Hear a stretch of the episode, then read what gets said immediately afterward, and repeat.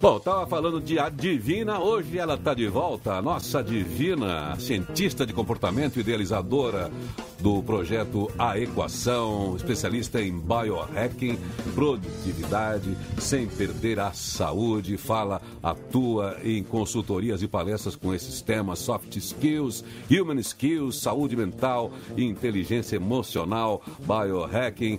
Quem está de volta hoje aqui é Flávia Lippe. Vamos ver como é que tá carinha dela depois dessas férias. Aí, ó. Tudo bem? Você Eu nem envelheceu e nesse você? tempo. Nossa, você fez tanta falta na minha vida nesses dias, viu? Nossa, você Te também. adoro você não- muito.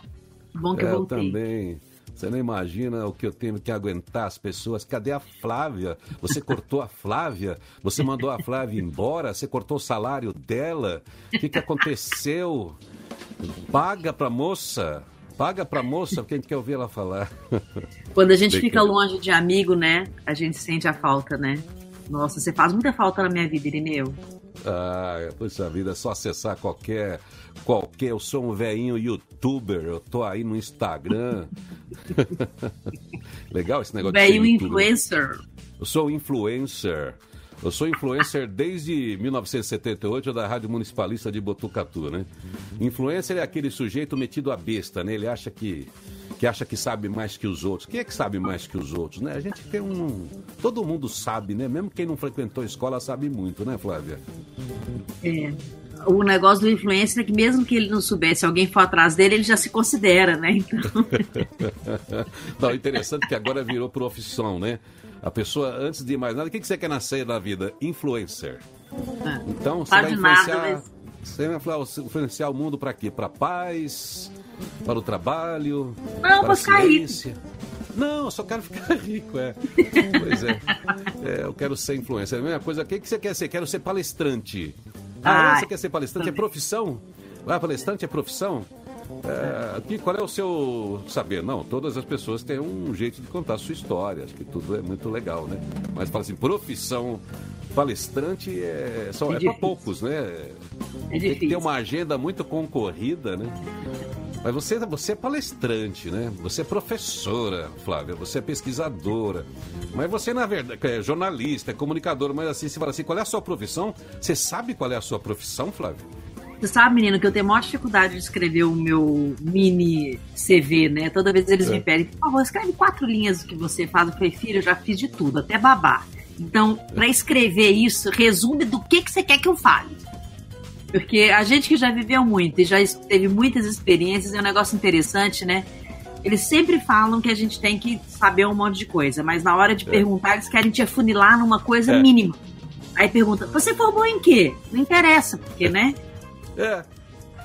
Eu, eu, eu, eu também aprendi a resumir meu currículo assim, né? As pessoas falam, ninguém, ninguém vai saber. Eu, se eu colocar onde eu trabalhei, o que, que eu fiz, que currículo é coisa do passado, né? É do passado Você- total, gente. Você um devia pedágio, fazer um, né? Um currículo reverso. Você, Flávia, Irineu, eu vou te apresentar. O que, que você espera da vida? O que, que você contribui para o futuro? O que, que você vai fazer? Não é o que você fez. Pois é. Sobre o meu passado, a única coisa importante que eu tenho que dizer, Irineu, quem é você? Você, eu sou filho da dona Eulália. Pois é. Ponto. E do seu Eu João. sou filho do papai e da mamãe.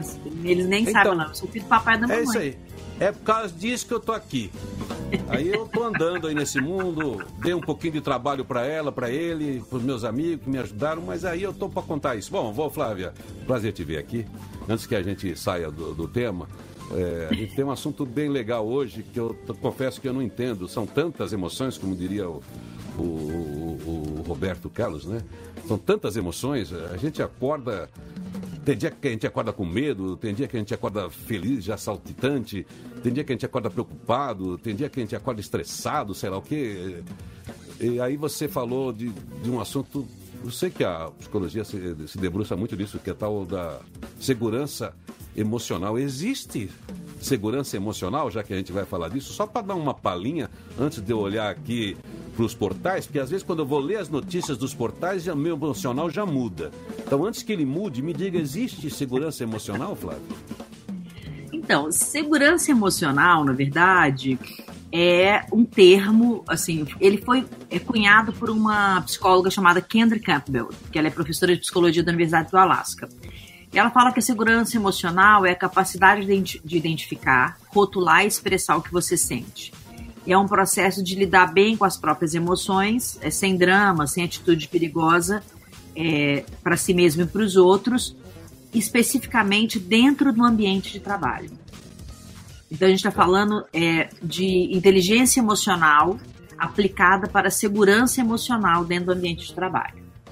É um assunto muito interessante que agora voltou assim com muita força é, por causa de grandes dramas humanos que a gente está vivendo é, dentro dos ambientes hoje por causa da pandemia, né? Tá vendo aí que legal, já por esse enunciado seu. Quer dizer, segurança emocional não quer dizer eu cuidar de mim, tá muito bem. Segurança emocional também é o impacto que eu tenho nos outros. Quer dizer, eu chego na empresa dando piti por causa dos meus problemas pessoais, isto também é segurança emocional. Eu já impacto Sim. emocional do outro. Quer dizer, é o cuidado que eu tenho que ter com o outro também, é isso? Sim. E a empresa com você. Porque uma empresa que traz insegurança emocional, ela pode destruir a sua carreira, não é você. É a própria empresa. Por isso que o ambiente profissional tem que ser muito olhado. Porque aí o oposto, né? A insegurança emocional traz uma série, mas uma série de, de, de problemas, né? Medo, é, sentimento de inferioridade, de incapacidade, de não merecimento, é, é, uma série de, de sentimentos que também tornam a sua carreira difícil, né? Então é por causa desse, desse pilar aí que a gente vê hoje muito em voga, se fala muito, né, do tal do assédio moral, é, todos os tipos de assédio dentro do ambiente Isso, de é. trabalho estão dentro desse pilar da segurança emocional, que é o que impacta a vida das pessoas, a felicidade das pessoas e acaba gerando também doenças por causa doenças do ambiente mentais. emocional. A insegurança é, emocional, ela traz doenças mentais. Né? E a gente pode desenvolver a inteligência emocional para é, poder escolher ambientes que são seguros, né? Porque quem não tem inteligência emocional também acaba fazendo má, más escolhas também, né? Tá.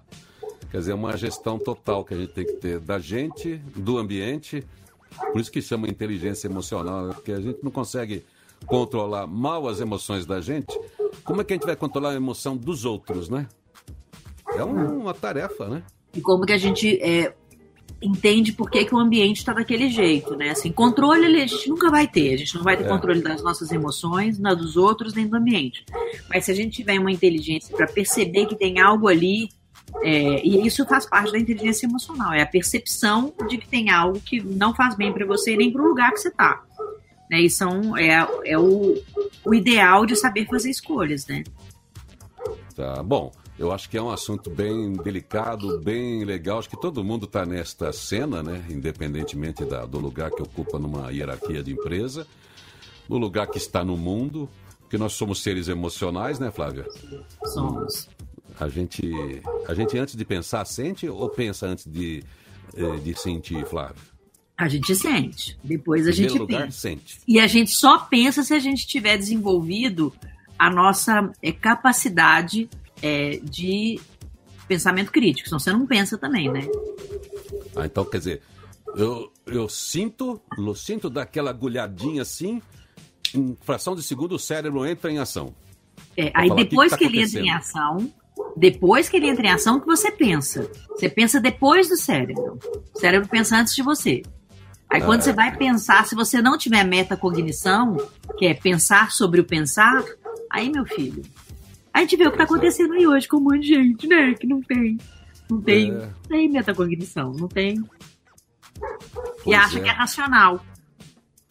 Pois é, quando você fala metacognição, o que, que é? É a, é a, parte física do cérebro e essa outra parte que a gente nem conhece do cérebro, que eh, está na, nas microdivisões do tempo, das sensações. O que, que é isso? Meta Não, metacognição é depois disso. A gente sente, aí o cérebro com seus vieses cognitivos pensa por nós 12 segundos antes, sim, né? Sim. Ele age lá fisicamente. Aí vem a metacognição, que é a capacidade de pensar sobre o pensar. Aí a gente já está falando da capacidade de entender, de ter um raciocínio crítico, de pensar sobre o pensar. Aí chama metacognição. Mas tem gente que não tem metacognição. E aí não tem a tá. capacidade de pensar sobre o pensar. Ela simplesmente fala e acha que está pensando lindamente influenciando muitas vezes É, muitas vezes eu tentei bater, bati a cabeça na parede e falei, puta, você não sabe pensar, cara, você não consegue, como é que você faz uma coisa dessa? Como é que. Né? A, gente, a gente atrapalha mesmo, né? Às vezes é. a gente. Alguma coisa cruza, você fala, como é que eu pude fazer isso, né? Como é Mas é por isso assim? emoção, né? A gente já tá falando de emoção, né? Aí já, bom, vamos falar então do segurança emocional já. Eu vou deixar você tomar essa água, vou dar uma, um passeio aqui, vou dar uma olhada no portal lá fora, trazer tá. a Roberta para trazer a pauta do dia. Já voltamos então para falar com Flávia Lipe aqui. Positivity Talks. Conversa com quem tem o que dizer. Segurança emocional. Segurança emocional. Esse é o papo hoje aqui com Flávia Lipe de A Equação do Instituto IDHL. Ela que é muito ligada e estuda com muita atenção hoje a neurociência, tantos avanços para tentar entender o comportamento de todos nós. Por que, que a gente é assim? Todos nós estamos nos investigando, mas enfim, tem muitas áreas da ciência que facilitam essa leitura, essa compreensão, para que a gente melhore também o nosso desempenho e possa atuar, certo, Flávia? O que, que é essa tal segurança emocional dentro hoje das preocupações? Você já começou falando ali que tem o um ambiente empresarial, é, segurança emocional não é eu cuidar daquilo que eu sinto, é cuidar do ambiente todo. Qual é o mood, qual é o humor do lugar? O humor do lugar depende dessa combinação dos humores de todos nós, que vem das emoções que todos nós expressamos e sentimos. A segurança uh, emocional, ela tem mais a ver com o que o ambiente nos proporciona, né? Então, assim, é, e claro que aí tem, sempre tem a nossa parcela, né, de responsabilidade, mas a nossa parcela de responsabilidade está tá em saber identificar também é, o lugar que a gente está. Aí a gente vai ligar outras coisas, né, inteligência emocional, várias coisas. Mas a segurança emocional em si, ela é o, é, o lugar e os relacionamentos é que a gente tem, entende? Tá. E a insegurança é, emocional faz parte do nosso cotidiano hoje, é, porque traz muita limitação de relacionamento e, e na identificação de boas tomadas de decisão. Né? Quando a gente está é, diante de situação que a gente pensa ser perigosa e a gente não sente capaz de enfrentar sozinho ou ajustar a situação, a gente não sabe lidar com as emoções com o pensamento, é, surge então uma situação na nossa vida que a gente tem que desenvolver a inteligência emocional. Mas a insegurança emocional é, faz parte daquele lugar que você está, né? Quer dizer, é, isso aí tem a ver, a gente sempre tratava ah, essas situações, às vezes, conflitantes dentro das organizações, como falta de respeito, falta de educação, é, sei lá, excesso de ego. A gente dá, dá sempre dá, dá, vários nomes, mas por trás disso mesmo está uma, uma insegurança, né? Um, é um comportamento interno que você não aprendeu a lidar com aquilo e você não percebe o impacto que você gera com aquilo. Quer dizer, então aquilo é uma, é uma coisa que vai crescendo. E, Peraí, conflito... De, deixa eu ver se eu estou entendendo. Você está levando a insegurança para uma coisa é, individual. É, a responsabilidade é. que eu não, tenho nisso. Não, não é. A inteligência emocional é algo que você vai desenvolver. O local que você está, com todo mundo junto lá dentro, pode proporcionar um lugar seguro ou um lugar inseguro para você. Ah. Entende? Tá. Não tem a ver com o seu comportamento. Seu comportamento tem a ver com inteligência emocional. O local tá. tem a ver com a insegurança ou segurança é, emocional. Por exemplo, estava falando do armamento hoje, certo? Certo. É, o, o, proporcionar às pessoas terem armas é o oposto da segurança emocional, tá? A segurança, é, o que, que a arma proporciona, na verdade? Insegurança e medo. É o oposto. Tem pesquisas profundas sobre o que, que o armamento pode trazer para uma população, certo? Tá. Então a gente está falando é do lugar e não da pessoa que comprou a arma tá certo? A gente está tá falando do que, que o lugar proporciona. Então, quando você vai trabalhar numa empresa que não tem segurança emocional, você precisa desenvolver a sua inteligência emocional, mas você pode optar por não ficar lá. Tá. Entende? Tá e lugares como esse, eles geram na, nas pessoas insegurança e medo. Não é você que é inseguro ou você que é medroso. Sim. Você está num lugar onde gera insegurança e medo. E essa é a principal emoção que está inserida no contexto da insegurança: o medo. Entende? Se você está num lugar que você sente medo, você não é medroso. Você tem que avaliar se aquele lugar te traz segurança emocional. Eu tenho, tenho lugares que eu não gosto de conviver, né? Tá. Eu me sinto, me sinto inseguro e me sinto com medo. Eu não vou nesses lugares. Sim. Eu não me coloco nesse, nessa posição. Aí eu tenho inteligência emocional para escolher em qual posição quero me colocar. Entende? Agora, então deixa eu entender aqui, só para tentar traduzir. É, que aqui, ó, nesse programa aqui, a, o combinado com, com os participantes que vêm aqui para o diálogo nutritivo é assim: eu entro com a ignorância e eles entram com conhecimento e você aí vai entrar no chat também. Mas vamos imaginar o seguinte, que é aquilo que sempre fala, uma empresa, isso estou falando porque o seu foco de trabalho, você que colabora, é uma das professoras do meu sucesso, você que a sua vida praticamente se dedica à liderança, mentoria, a organizações, uma organização é saudável ou não? Organização saudável, vamos dizer que é uma empresa que tem saúde. A saúde de uma empresa depende de como ela cria uma condição emocional boa para que essa empresa não seja doente, quer dizer, ela é um organismo vivo, digamos, essa empresa, e ali dentro está cheio de organismozinhos vivos que somos nós. Então a gente chega lá dentro com o nosso pacote e a gente quer um lugar saudável. Então eu não posso contaminar esse lugar e esse lugar não pode me contaminar. Então a, esse organismo vivo, para ser saudável, precisa ter o quê, então, para ter um, um ambiente assim legal, para que a gente fique e a empresa prospere com né, com todas os, as variáveis que ela precisa para ser uma empresa saudável? Olha, a primeira coisa é um lugar que. A gente até falou de respeito no início, né? Um lugar que permite pessoas que, que é, cometem qualquer tipo de assédio, que é, proporciona aos outros uma insegurança na hora de lidar com as ideias. Tá. Né? Então, quando você começa a sentir sentimento de inferioridade, de incapacidade, de não merecimento, medo de fracassar, medo de ser rejeitado, medo de ser criticado, medo de não atender expectativa, quando você começa a ter dificuldade de tomada de decisão, acredita que você sempre está sendo julgado, injustiçado, você perde a autoconfiança, você tem pouca assertividade, baixa autoestima e dependência, esses são alguns itens tá. é, que as pessoas podem dizer, mas isso é você, as suas emoções e as suas crenças.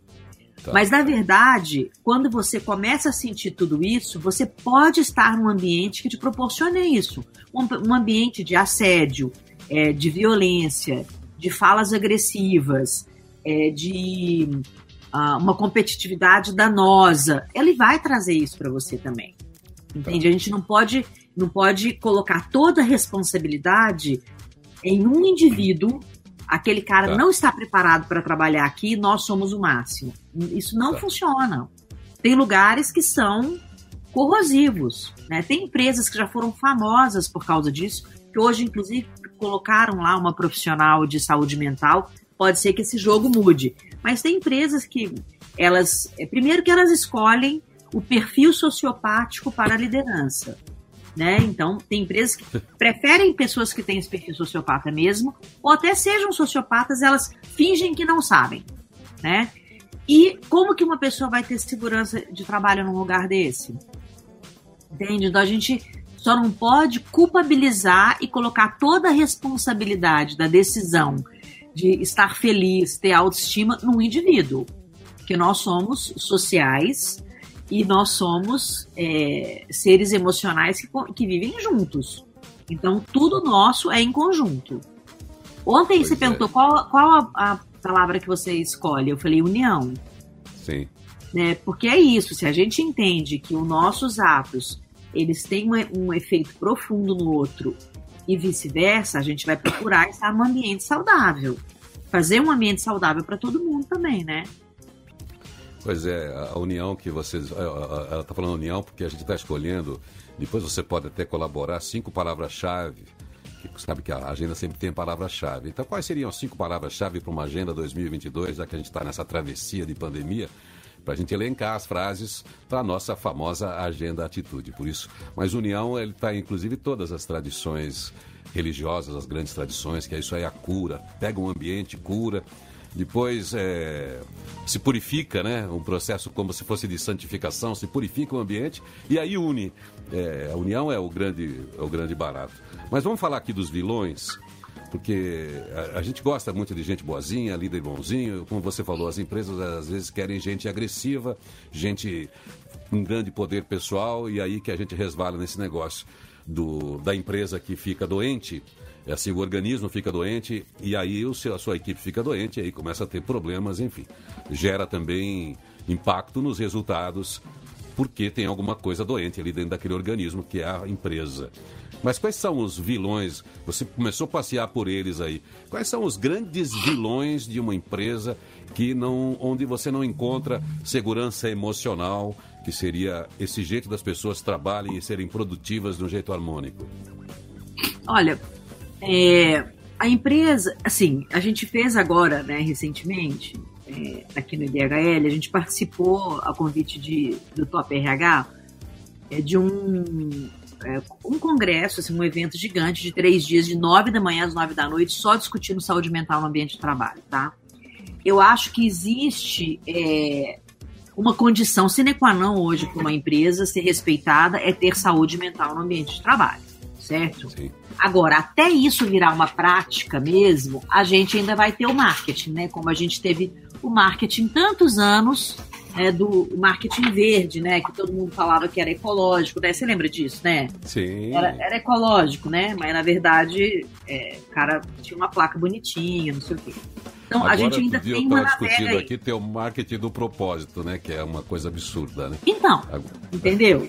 É isso. Então, assim, o marketing do propósito, o, o marketing da individualidade. Olha, eu vou te falar uma coisa que, que eu, eu assim, é um sentimento muito pessoal, claro, e já lidei com grandes né, executivos, né, atendo grandes, grandes é, executivos e trabalho em grandes empresas, mas eu acho que hoje existe uma crueldade é, é, aceita. Qual que é essa crueldade? Então tá, tem o marketing do propósito, tem, tem o marketing do faça só o que você gosta.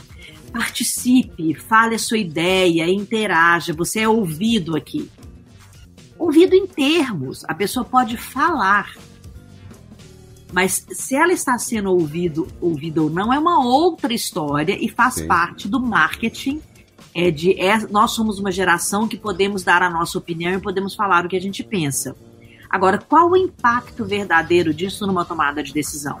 Eu sei, já vi inúmeras vezes as pessoas falando e participando, não sei o que, no final, o resultado daquilo é um resultado pré-determinado. Então, assim, claro, eu, eu, é uma opinião muito perigosa essa que eu estou dando, mas você também é de uma geração que já viveu muitos tipos diferentes de modelo de, de gestão. Sim. O modelo de gestão que é antigo, né, que é aquele cara que decide o que vai ser e todo mundo embaixo entende e obedece, ele é ruim? Ele é ruim, mas ele era claro. Ele era claro e óbvio. Sim. Você está aqui para fazer isso, você vai conquistar isso, você está pagando para isso, a sua meta é tanto. Certo? É. Quem está mandando aqui sou eu. Beleza? Ótimo. Agora é assim. A sua meta a gente pode conversar sobre isso, mas não é verdade, porque tem uma meta pré-estabelecida e você não sabe que você é obrigado a cumprir aquela meta e você entra em vários é, corredores de conversas onde você acha que está opinando, sendo ouvido, trazendo soluções e no final das contas tem uma, tem uma máquina ali de dinheiro é, sendo feita que você tem que botar o número de nota certinha nela para poder sair o seu prêmiozinho no final. Entende? Eu acho isso mais cruel. Eu acho que quanto mais claro isso for isso, é uma questão de saúde mental. Sim. É você trazer a clareza para as organizações. É claro mesmo.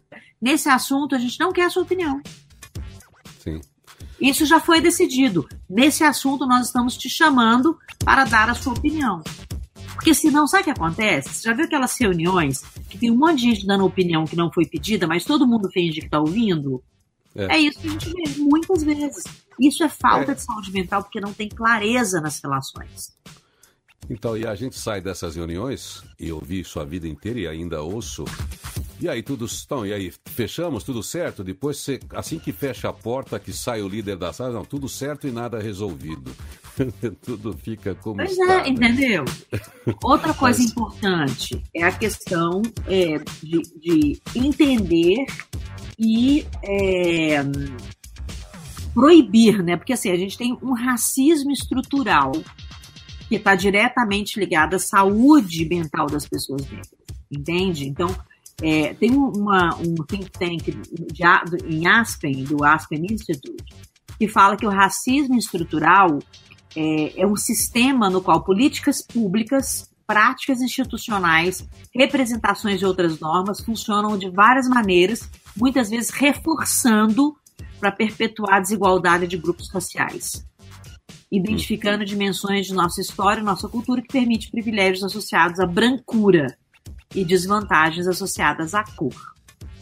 Então, esses movimentos que as empresas estão trazendo em busca da diversidade, se não firmar um compromisso real e não for o marketing do propósito, o marketing verde, o marketing da saúde mental, a gente vai continuar com o racismo estrutural. E isso tem um, grupo específico que sofre com saúde mental nisso e a gente não pode permitir. Ou seja, tem que ser é, de verdade. É, o Tem marketing também está em xeque. O É. marketing está em xeque por isso Tá tudo. As pessoas hoje têm acesso a muita informação e tem muitas pessoas engajadas querendo transformações de verdade. Nós todos temos que entrar Sim. nesses temas, porque eu, individualmente, preciso checar, né, examinar os vícios que eu carrego, culturais, Uhum. e que perpetuam sentimentos como isso que você falou. A gente tem que pensar assim, o que, que é esse racismo estrutural. Não, mas eu casei com uma negra. Não, mas eu tenho amigos desde criança, sim. Mas tem algo que está na cultura e a gente não percebe. Por isso que a discussão ela é sempre boa, porque tem também vícios que são perpetuados de desigualdades e que são antigos e que não permitem a devida manifestação, expressão e também ocupação de espaço em função desse vício que nós temos que lembrar, né? Falando disso, É. nós somos um dos últimos países a abolir a escravidão. é. E nós fomos um dos países que mais escravizou. Então, isso ó, Então. faz pouco tempo, é pouco mais de 100 anos que teve a Então, lei. muito pouco tempo. Então, isso é importante porque tem até, durante as minhas pesquisas, eu estava desenvolvendo uma pesquisa muito longa de, sobre é, viés cognitivo.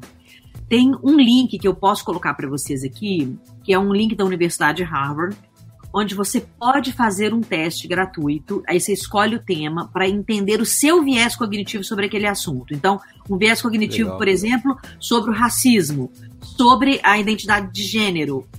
Aí, quando você faz o teste, Irineu, duvido alguém que não vai se chocar quando descobrir o quanto é racista, o quanto tem preconceito contra a mulher, entende? O quanto é aquele macho é, alfa maravilhoso, você tá entendendo?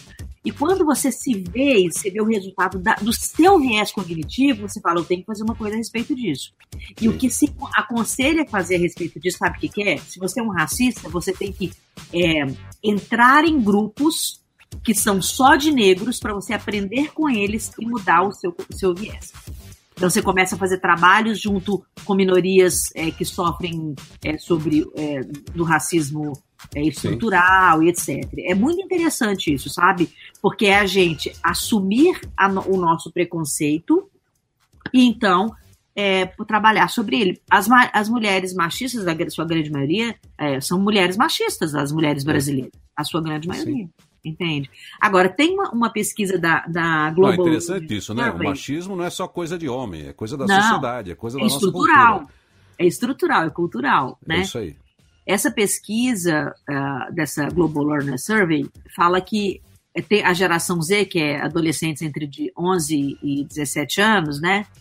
Esses meninos, eles já estão vindo com uma, é, uma capacidade de lidar com temas emocionais e sociais, é, com o sistema educacional, com a equidade racial, saúde e outras coisas, que os ambientes corporativos, eles não vão conseguir fazer essa jogada Tá. mais. Fala que nós estamos te ouvindo, né, milênios. Os milênios não são ouvidos.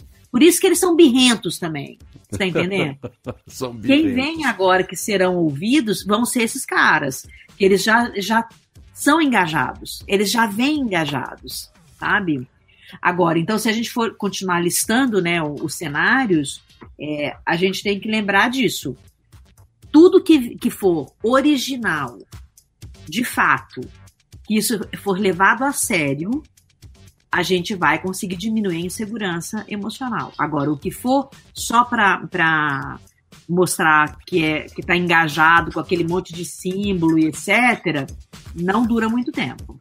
Bom, Flávia, eu vou deixar você tomar uma água. A gente está entendendo aqui que você vê que segurança emocional não é falar do meu mimimi, não é só a questão de eu não estar tá legal hoje. Isso também vale, claro, você leva isso para onde você for. Mas olha só que impacto que tem, que abrangência que tem dentro das organizações que a gente está tratando da questão coletiva. Segurança emocional é tratar do coletivo, pelo que eu estou entendendo aqui com a Flávia. Mas a gente já volta para esse papo. Deixa eu dar uma olhadinha aqui nos portais, porque pior do que não ler nenhum jornal é ler um só. Já volto então a falar com você, tá bom, Flávia? Pois é, Pois é, você já parou para pensar nas diversas sensações que temos durante a vida?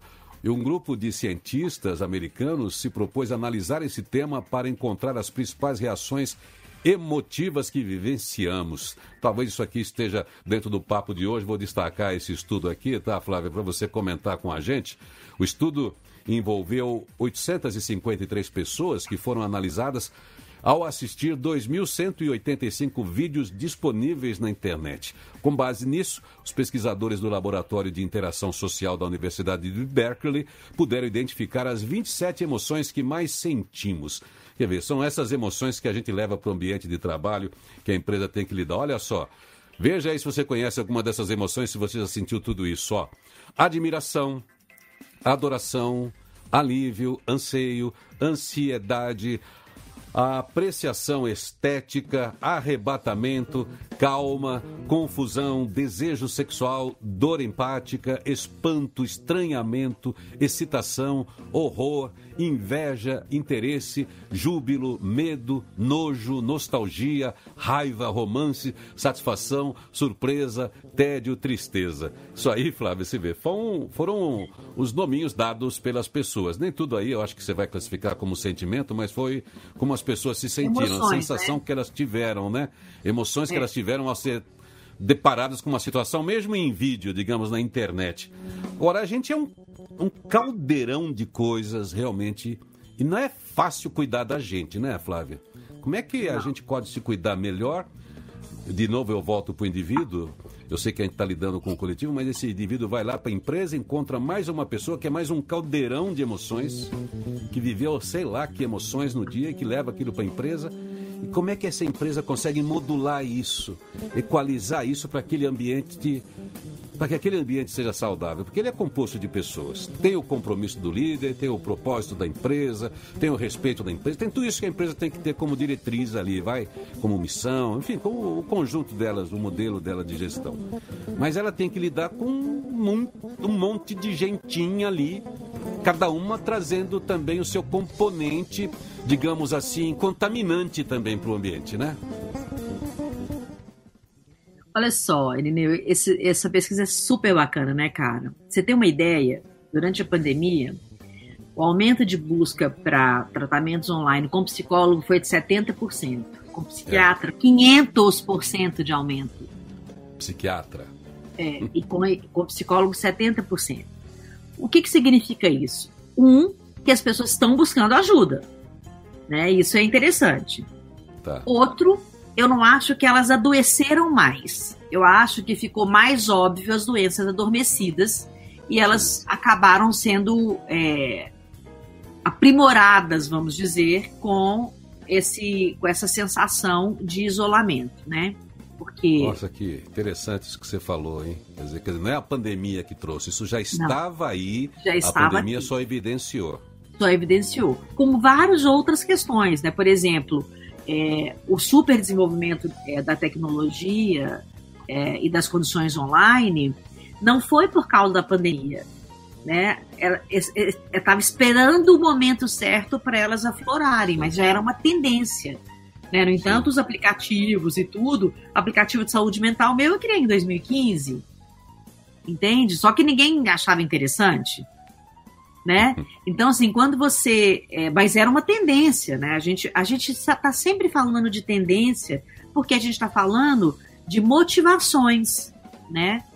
Então, isso, isso é uma coisa muito interessante dessa pesquisa, porque mostra, assim, o que, que foi evidenciado, né? E aí a gente volta de novo nas questões das, da segurança e da insegurança emocional. Como você pode ter segurança emocional quando os estímulos que você recebe são estímulos que modificam partes estruturais do seu cérebro é, na hora de você sentir, falar, fazer escolhas e se você está sendo levado para uma tomada de decisão. Né? Então, assim, por isso que eu sempre falo do pensamento crítico, do desenvolvimento de autoconsciência e, e autoconhecimento. É, você não está imune, não está imune aos dados que você recebe. Mas se você tem consciência, você pode escolher o que é que é que você coloca na sua timeline. Certo? Eu, por exemplo, se você olhar minha timeline, se você me seguir no Instagram ou qualquer outro lugar, você não vai ver assunto nem de política, nem de morte, nem de guerra. Eu fiz uma opção na minha vida. Eu sou uma pessoa bem informada, sou uma pessoa bem informada, mas eu não deixo é, milhões de lugares jogarem uma informação que eu não quero. Eu vou buscar informação onde eu quero. E saber escolher, então, por que, que eu sou uma pesquisadora? Se eu quero saber sobre os motivos do armamento no mundo, eu não vou ler o Instagram. Ou não vou ver essa mensagem é, de alguém que me mandou pelo WhatsApp. Eu vou procurar as maiores universidades do mundo e vou procurar o que eles pesquisam ao longo de 10 anos entende? Porque nós somos seres humanos biologicamente iguais. Não vai mudar a nossa estrutura cerebral daqui 10 anos. As nossas motivações, sim. Então, quando a gente está falando de insegurança emocional, a gente está falando de uma estrutura cognitiva que já existe com uma motivação externa. Então, eu vou numa pesquisa de 10 anos e que ao longo de 10 anos está estudando a humanidade, porque eu vou ter o fruto é, de várias motivações externas, um, um ser humano que é o mesmo. Entende? Então não adianta ficar querendo achar respostinha em, em WhatsApp, não. E o número de fake news hoje, ele é absurdamente grande mesmo. É. Bom, a agência, quero... eu, eu gosto muito da agência Lupa. Você conhece a agência Lupa? Sim, sim, que então, vai checando aí as, é, as informações se elas são realmente procedentes. É, o, o, o, o, ataque que a gente recebe hoje, né, é, de governos, impedindo que a informação correta de jornalistas chegue às pessoas, é algo estarrecedor. Né? É Houve um aumento de 300% de ataques a jornalistas é, que pesquisaram e estão produzindo alguma informação útil para a humanidade. Entende? Então, assim, a gente precisa entender que isso é uma escolha. Então, quando eu escolho é, seguir estruturas científicas que me falam de coisas que eu me interesso, eu estou, de uma certa forma, trazendo segurança emocional para mim. Quando eu sigo um monte de grupo que tem uma bandeirinha do Brasil, meu filho, pode saber que você tem fake news ali. Entende? Você não precisa usar a bandeirinha do Brasil para falar que você é brasileiro. Pode saber que tem um extremo ali. Então tem que é tomar muito cuidado, sabe, é. assim, com essas escolhas. Porque a, a, os grupos vão se organizando em função de, de, símbolos, é, de ícones, são maneiras de comunicação. Tribos. É. Agora eu vou devolver aqui, porque eu, eu vi que durante o tempo todo, até para ficar bem claro, trazendo para a responsabilidade do indivíduo, já que somos seres emocionais, e você enfatizou desde o início que a segurança emocional tem a ver com o ambiente. Quer dizer, o indivíduo, ele, tirando do ponto de vista de, em grande escala, de uma doença total social, ele compromete, como a gente comprometeu o ambiente, a humanidade comprometeu o ambiente e está revendo isso aí com todas as ideias que a gente tem hoje científicas para curar tudo aquilo que a gente né, destruiu. Mas é o ambiente que destrói o sujeito. Do ponto de vista da empresa, aquele ambiente massacra, faz aquele, aquele sujeito adoecer, e aquele sujeito adoecido, aí ele compromete o ambiente da casa dele, o ambiente social dele, e a própria empresa que ele retroalimenta um ambiente doente. Isso. Isso pode ser visto, por exemplo, numa escala, já que a gente falou muito de guerra e armamento, por exemplo, quer ver uma destruição emocional mesmo? Quando tem uma guerra civil. Por que, que as pessoas que estudam têm medo de guerra civil? Ah, porque a Europa é assim, tem ordem, evoluiu porque teve muita guerra civil. Não, teve muita destruição. A guerra civil aniquilou com gerações seguidas, porque é um matando o outro, é o irmão matando o irmão, matando o primo, matando o vizinho. A gente vê isso na internet hoje, a gente compara muito, porque as pessoas entram em tretas. Acabei de falar notícia aqui dizendo que o WhatsApp e o Facebook são os promotores disso que a gente está falando por coincidência. Quer dizer que então a gente tem que zelar pela sociedade, pelas lideranças, pelo modelo de gestão de uma organização, de um país, para que esse país não se torne torturante para o grupo de pessoas que vivam nele, uma cidade vive nela, dentro de uma organização. Porque senão, se a organização, se o todo é doente, mais pessoas estarão doentes. Aí está então o resultado de o crescente número de doenças mentais, o crescente número de é, suicídio, que no mundo todo, não é só no Brasil, e pior, o crescente número de suicídio de adolescentes. A gente não divulga essas notícias porque a gente sabe que também isso influencia muito. Isso influencia. Mas é muito preocupante, né, Flávia? Ou seja, a gente tem que curar o todo para que o indivíduo não se contamine, ao contrário do que eu falei no início. Tem que cuidar do fluxo. Exatamente, porque nós somos união, né? Nós somos um. Então, assim, é, o que eu faço impacta em mim, impacta no que está diretamente ligado a mim e vai impactar em todos ao redor, porque se eu impactei um, eu vou impactar um monte, porque aquele um vai impactar outro, é. né? É, esse é o efeito, inclusive, das redes sociais, né? É, são os impactos em massa que a gente pode causar. E o inverso também, então você não está fazendo nada, você está lá bem quietinho, mas você está olhando alguma coisa acontecer e aquela coisa que está acontecendo ela não faz bem para sua saúde mental, você vai impactar, ser impactado, mesmo que você não faça nada. Né? Então, a gente precisa entender isso. Né? Quando, quando vocês falaram sobre a questão do movimento, né, de, do corpo precisar de movimento para ter saúde mental, essa é uma das coisas. O movimento ele não precisa ser só físico, ele também tem, tem um movimento emocional. Né? Mas quando você movimenta fisicamente, você tem é, neurotransmissores, uma produção de, de químicos para os seus neurotransmissores, né? como endorfina e outros químicos, que te fazem também ter uma sensação melhor sentir melhor, com uma saúde mental melhor, e você vai fazer melhores escolhas também. Né? Então, a gente não é separadinho, nós não somos caixinhas. Nós somos integrais mesmo e multidisciplinares. Então, a gente precisa ficar atento e alerta a todas as escolhas e tudo que a gente faz com a gente, né? Flávia, é, você vai ter um tempinho para fazer uma, uma, virada aqui para ficar um papinho extra? Tem. E, e, quem sabe até fazer a, a, um, um, pouquinho de uma, de uma reflexão, uma sugestão Sim. aí de, de, reflexão, meditação, porque aí a gente volta a falar, vamos falar dentro dessa, desse tema segurança emocional para fechar depois, daí a gente volta para a tradição, vamos pensar assim, individualmente aí, de novo eu trago para o indivíduo, qual é a cura que eu, que eu posso, como é que eu colaboro para a cura, como é que eu colaboro para depois a, a purificação do ambiente, para ter essa organização, para ter essa união é, união em todos os sentidos, né, dentro dos coletivos que eu participo. É, então, a gente volta já, só toma essa aguinha, mas é rapidinho, é rápido, tá bom?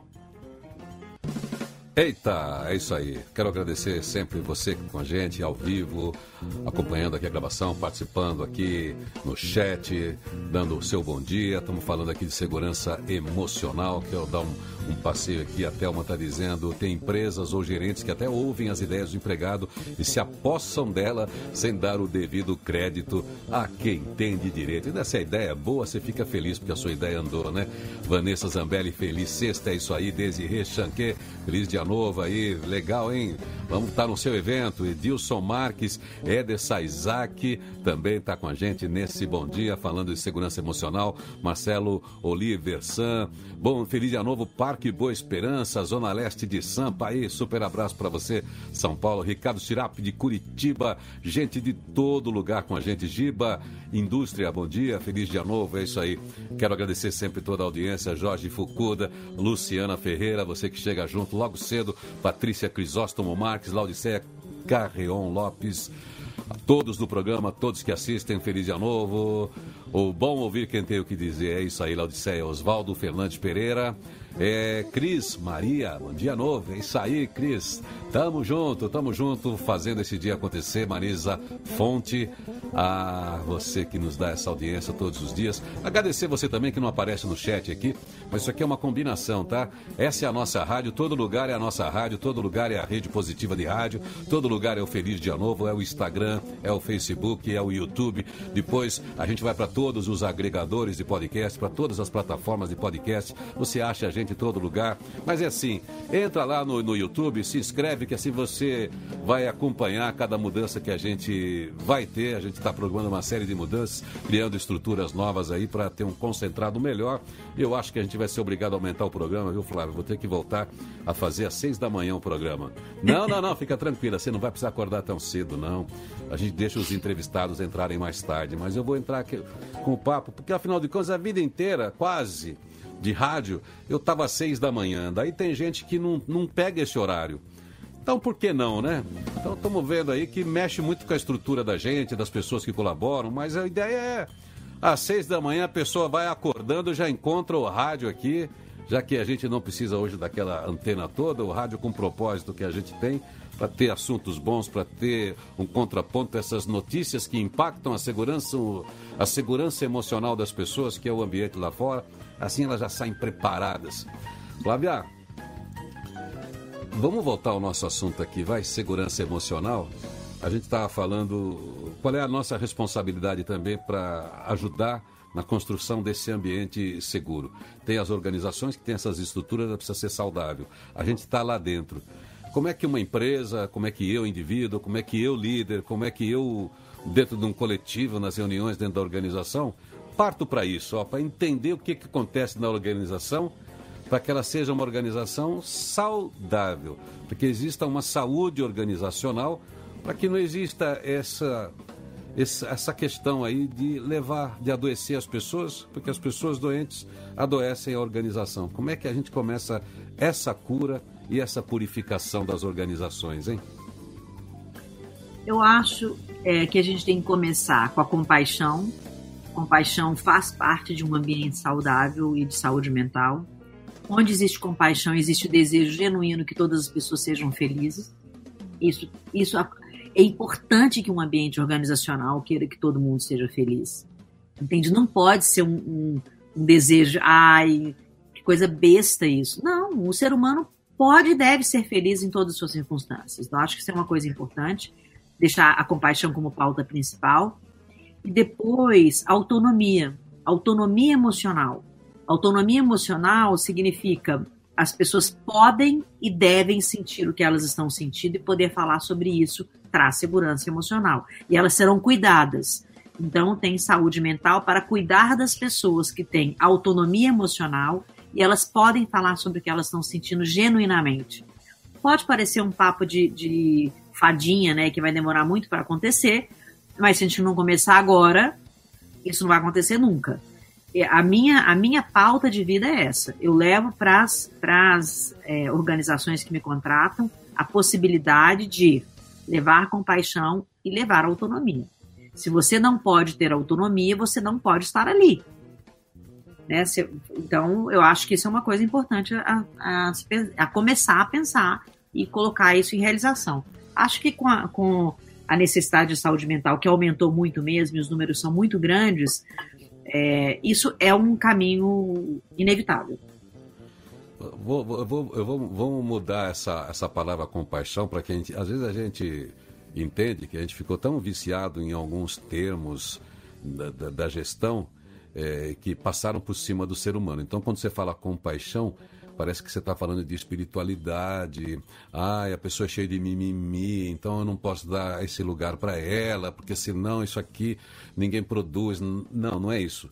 Compaixão significa assim: não trate as pessoas como máquinas.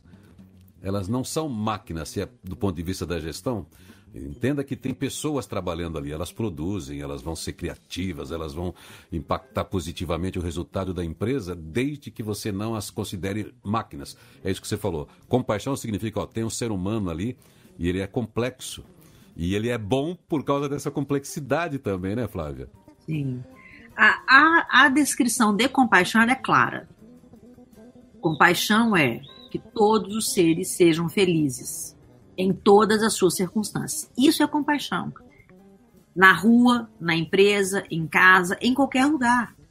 A felicidade não é a felicidade de ganhar muito dinheiro e comprar um carro. Isso é uma, uma felicidade também existente. Mas que o outro seja feliz é que o outro possa ter autonomia. Isso é felicidade. Então a compaixão, ela, ela abarca um monte de coisa que a gente quiser enfiar dentro dela, mas basicamente a compaixão é isso que todas as pessoas sejam felizes e elas podem, possam ter autonomia. É isso que é felicidade. Entende? Mas a gente vê muitas empresas né, muito preocupadas com isso. Isso é muito legal, né? Ver as, as empresas que começam a ter esse outro olhar e, e que estão, antes de fazer marketing, eu conheço empresas que não trabalham em marketing, aliás, nem trabalham com, com a propaganda, assim, porque, né, enfim, o modelo delas de, de, de, de negócio é, é diferente mas elas têm essa preocupação e elas fazem treinamentos. Tem sempre um consultor dentro da empresa e elas vão trocando né, o, o, tema, mas é para buscar essa profundidade. E os próprios funcionários às vezes estranham. Você chega lá, acho que você já deve ter passado por isso como consultora, quando você vai fazer o seu diagnóstico, né? Você começa a entrevistar com pessoas de toda a hierarquia, o líder, o líder te conta aquele monte de história. Você, ah, legal, você me contou, você anotou. Daí você vai falar com o diretor, o gerente, vai falar com, a, com o porteiro, vai, enfim. Daí você fica com o seu diagnóstico. Aí você propõe dinâmicas, propõe treinamentos. E às vezes parecem coisas lúdicas, tão infantis, e às vezes as pessoas demoram a entender que você está tentando recuperar o sentido das coisas. Muitas dinâmicas assim, pensar, ah, eu não gosto dessas brincadeirinhas, dessas coisinhas, mas é tudo é no sentido de desarmar a pessoa de um padrão nocivo para depois começar a trabalhar o humano dentro da organização, né, Flávia? Pois é, e aí as pessoas esquecem, né, que a organização é feita de humanos, né? Tem... Se você não gosta de gente, você não pode ter um negócio.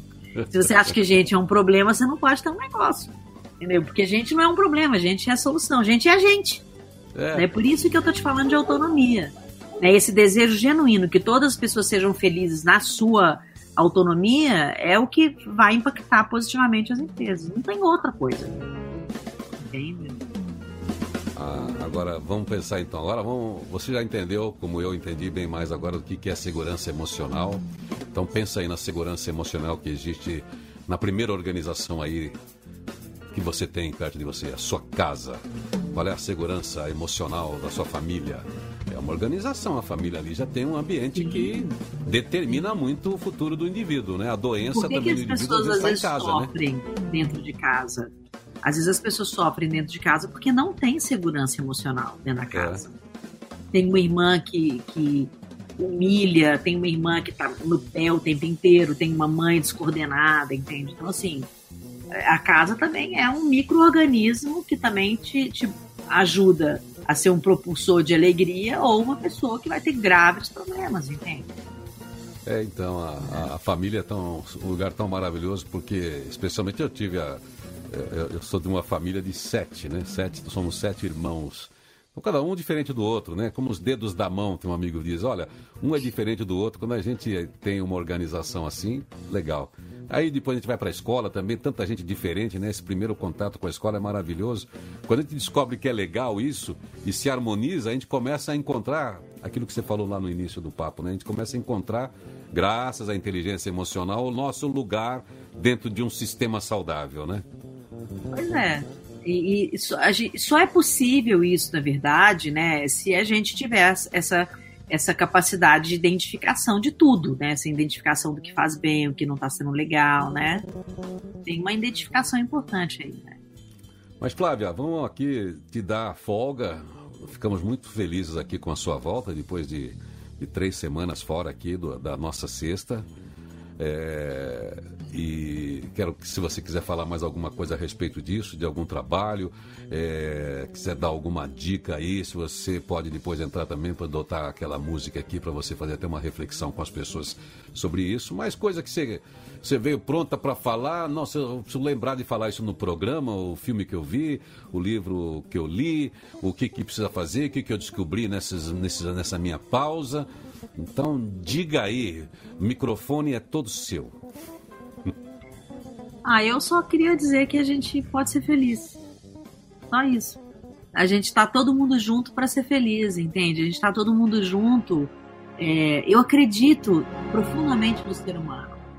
Então acho que vale a pena é, a gente pensar sobre isso e mais do que isso a gente é, olhar para dentro, né, numa meditação tranquila sobre como que a gente é, quer viver esse mundo. É, então vou propor aqui a gente fazer uma meditação é, de bondade amorosa por nós mesmos. Então eu quero te pedir para fechar os seus olhos.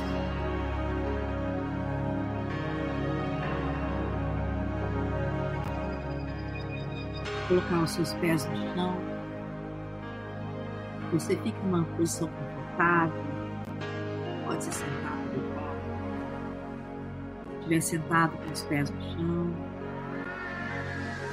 Com as mãos sobre as coxas. E uma respiração bem lenta. Você inspira pelo nariz e expira pelo nariz também. Lentamente diminuindo o seu nível de cortisol, aumentando a sua endorfina. Coloque um sorriso no rosto.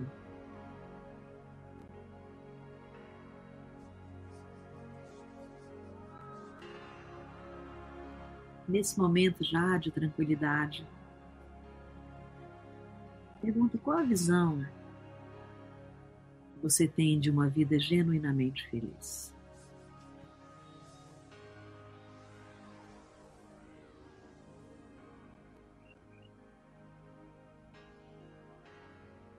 A visão que você tem da sua própria vida genuinamente feliz? Que vier de respostas nesse momento, deixa aí no seu coração preenchendo o seu coração. Deixe a sua atenção descansar. Se solta dessa reflexão que eu acabei de fazer agora. Deixe que ela se manifeste dentro de você.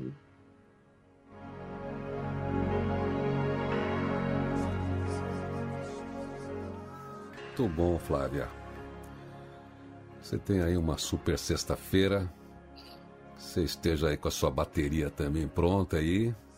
Acabou as férias, que você tenha muito trabalho, que eu sei que você se diverte muito com seus trabalhos, se dedica muito, que as suas consultorias aí realmente levem empresas aí a encontrar essa saúde, que tudo que a gente gosta de ver é gente feliz, como você falou, gente feliz, vende mais, como eu estava ontem aqui com o vendedor, gente feliz trabalha melhor, é mais criativa, volta para casa, o ambiente parece que também muda em casa, chega em casa com uma carinha boa, encontra os amigos com uma carinha boa, tem o que trocar, enfim, mesmo que tenha que a gente encontre a gente encontra problemas, mas não é problema para acabar com a gente, é para a gente exercer o talento que a gente tem e achar outras formas de ver e de criar. É, é o problema é o impulso para o empreendedor. a provocação para o empreendedor. E, também para a gente mostrar a nossa flexibilidade e a nossa inteligência. E é um problema que leva a gente a ver as coisas de uma outra forma, especialmente pelo olhar do outro, pelo coração do outro.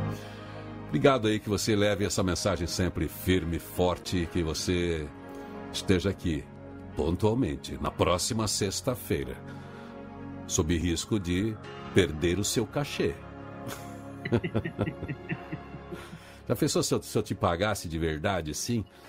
Se você fosse para sua conta bancária agora lá tivesse lá, opa, caiu, caiu o cachê do Feliz Dia Novo. Mas eu posso te garantir, viu? A recompensa que é ter tantas pessoas que te acompanham aqui, que, que escrevem pra gente, que falam, que você, pô, cadê a Flávia?